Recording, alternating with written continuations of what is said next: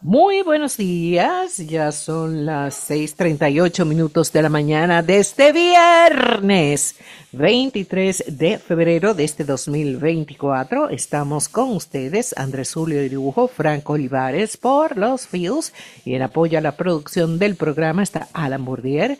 Más tarde se nos unen el capitán Urtecho Carlos Almanzar, el doctor Ricardo Pérez Pandelo, Emil de Boarí, Hoy tenemos a Alex Rivadeneira en seguridad y a las 9.30 se completa la dupla de los locos por el cine cuando llegue Betsabe junto a Carlos Almanzar. Por aquí estamos también Alfredo Benítez y Carlotti Peralta. Buenos días. Buenos días, buenos días. Llegó tu día. Yes. Tu día favorito. ¿Y el último del mes dijiste? Sí. Sí, ya. ya. No. El, el próximo, el último día del año, es, del mes es el 29 y es que jueves. claro. Aunque hay unas personas que han iniciado una operación que se llama Operación Puente. A ver si le dan el día, el día lunes y conectan con el martes, que es feriado. Nuestro London Bridge is falling down. se cayó el puente. No, pero a nivel nacional hay mucha gente que está contando con eso. Y si no, habrán algunos que ya están preparando alguna excusa. para conectar un fin de semana. Yo quise, yo quise inventarme no pude. Llego temprano el domingo, o sea que no, no, no me toca, no me sale. Ah, bueno, pues te esperamos con la banda. Y el jet lag está al revés, o sea que me levanto más temprano. Claro, funciona a favor de trabajar más. Exactamente. Pero bueno, nosotros contentos de compartir con ustedes este final de la semana. Bueno, buenos días. Muy buenos días. Buenos días, Carlotti, Frank, señor Benítez y al resto del equipo de producción de este espacio. Buen viernes, buenos días y sobre todo para nuestros oyentes, buenos, días. días. Y buen viernes. viernes. Muy bien, bueno, suerte, inscríbanme ahí en la, en la comisión que está buscando que se apruebe Ya, ya eso se cayó, ya se cayó. Se cayó esa vuelta. ¿Se cayó? Sí, se cayó esa vuelta. Ah, anda. Esa comisión, caramba, se rindió.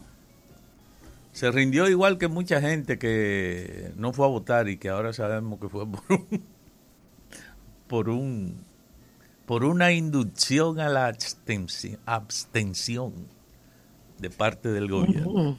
Bueno.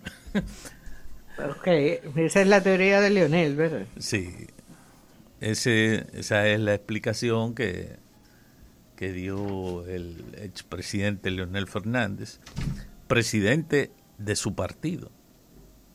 La Fuerza del Pueblo anoche en una locución y bueno, ahí hay una explicación que me parece que es una es como una espada de dos filos porque creo que casi toda la argumentación creo que casi toda la argumentación de Leonel Fernández explicando los niveles de abstención que él reconoce y que sostiene que los redondean un 78% eh, o 72, a ver. ¡Wow!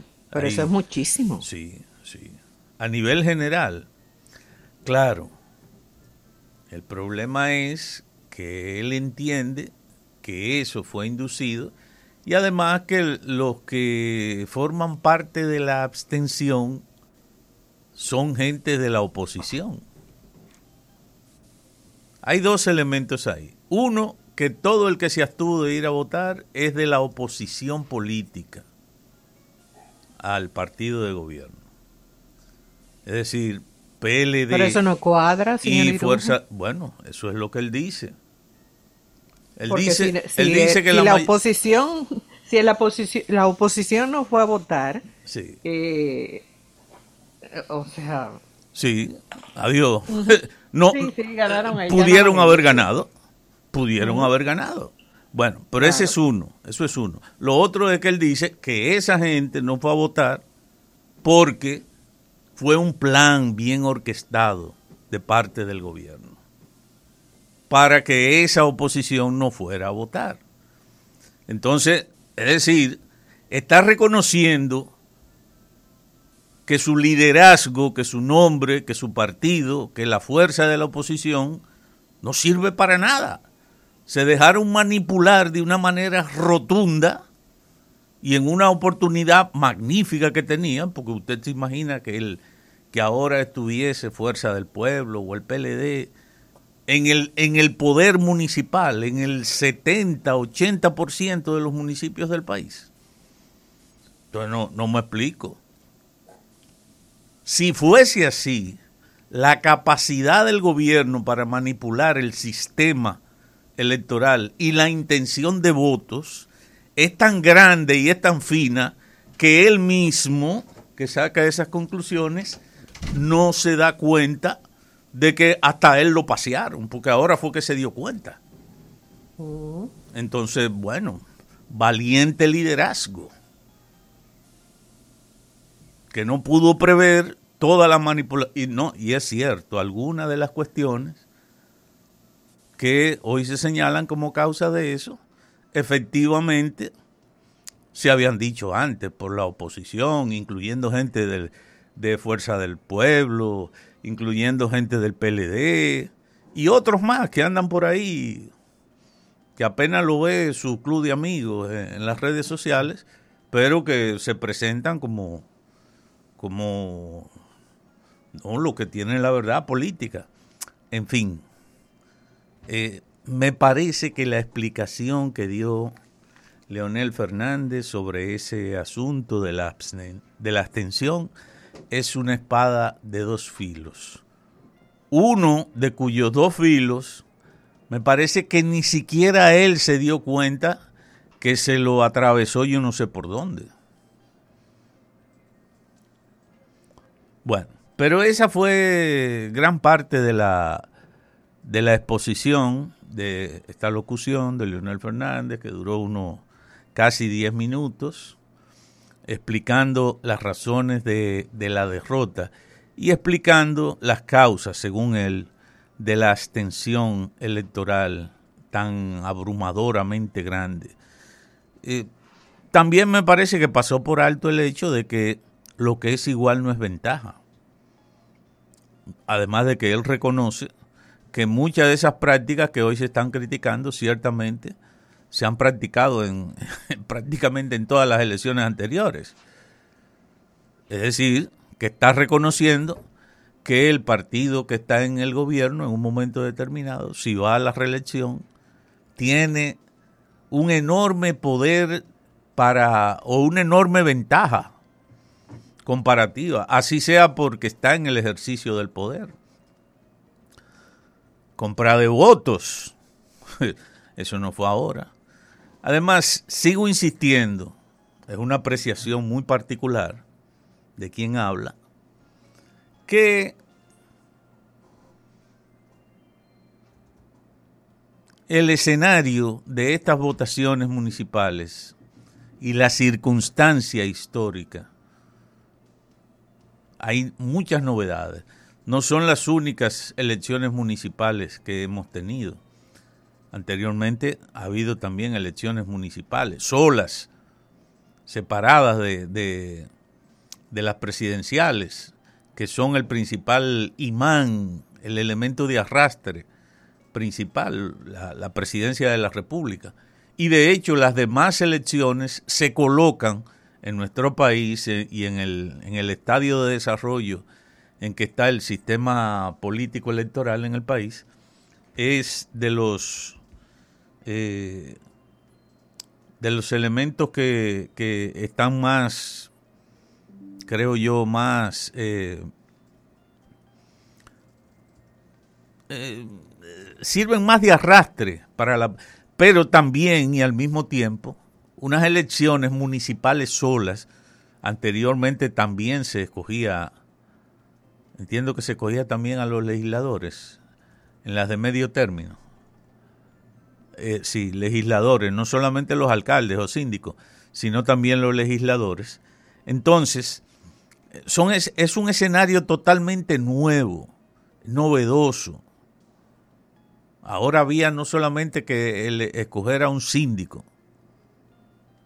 a un alcalde, una alcaldesa, sino también a, a qué sé yo cuántos regidores que tiene cada demarcación.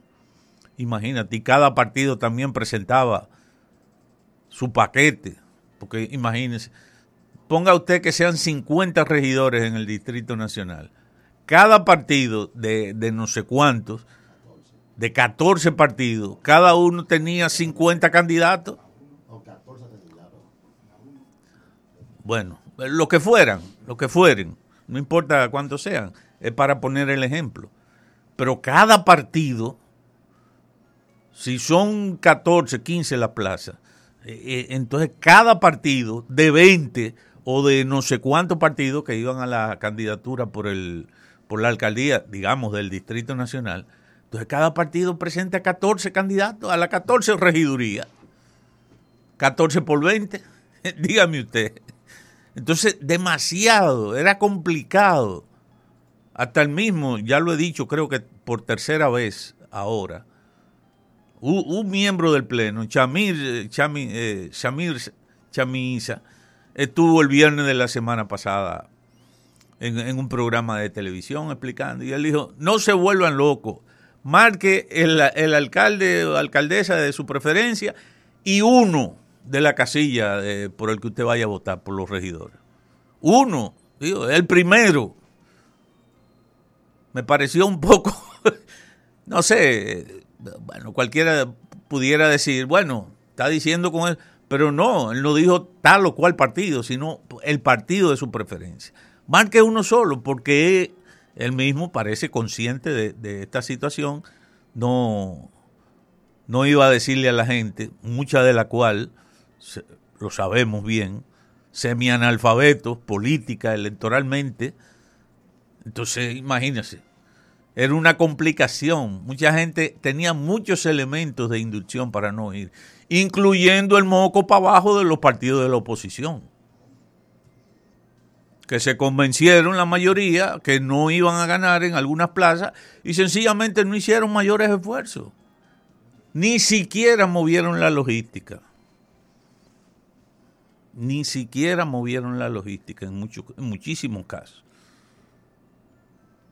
Por eso no había gente tampoco comprando votos.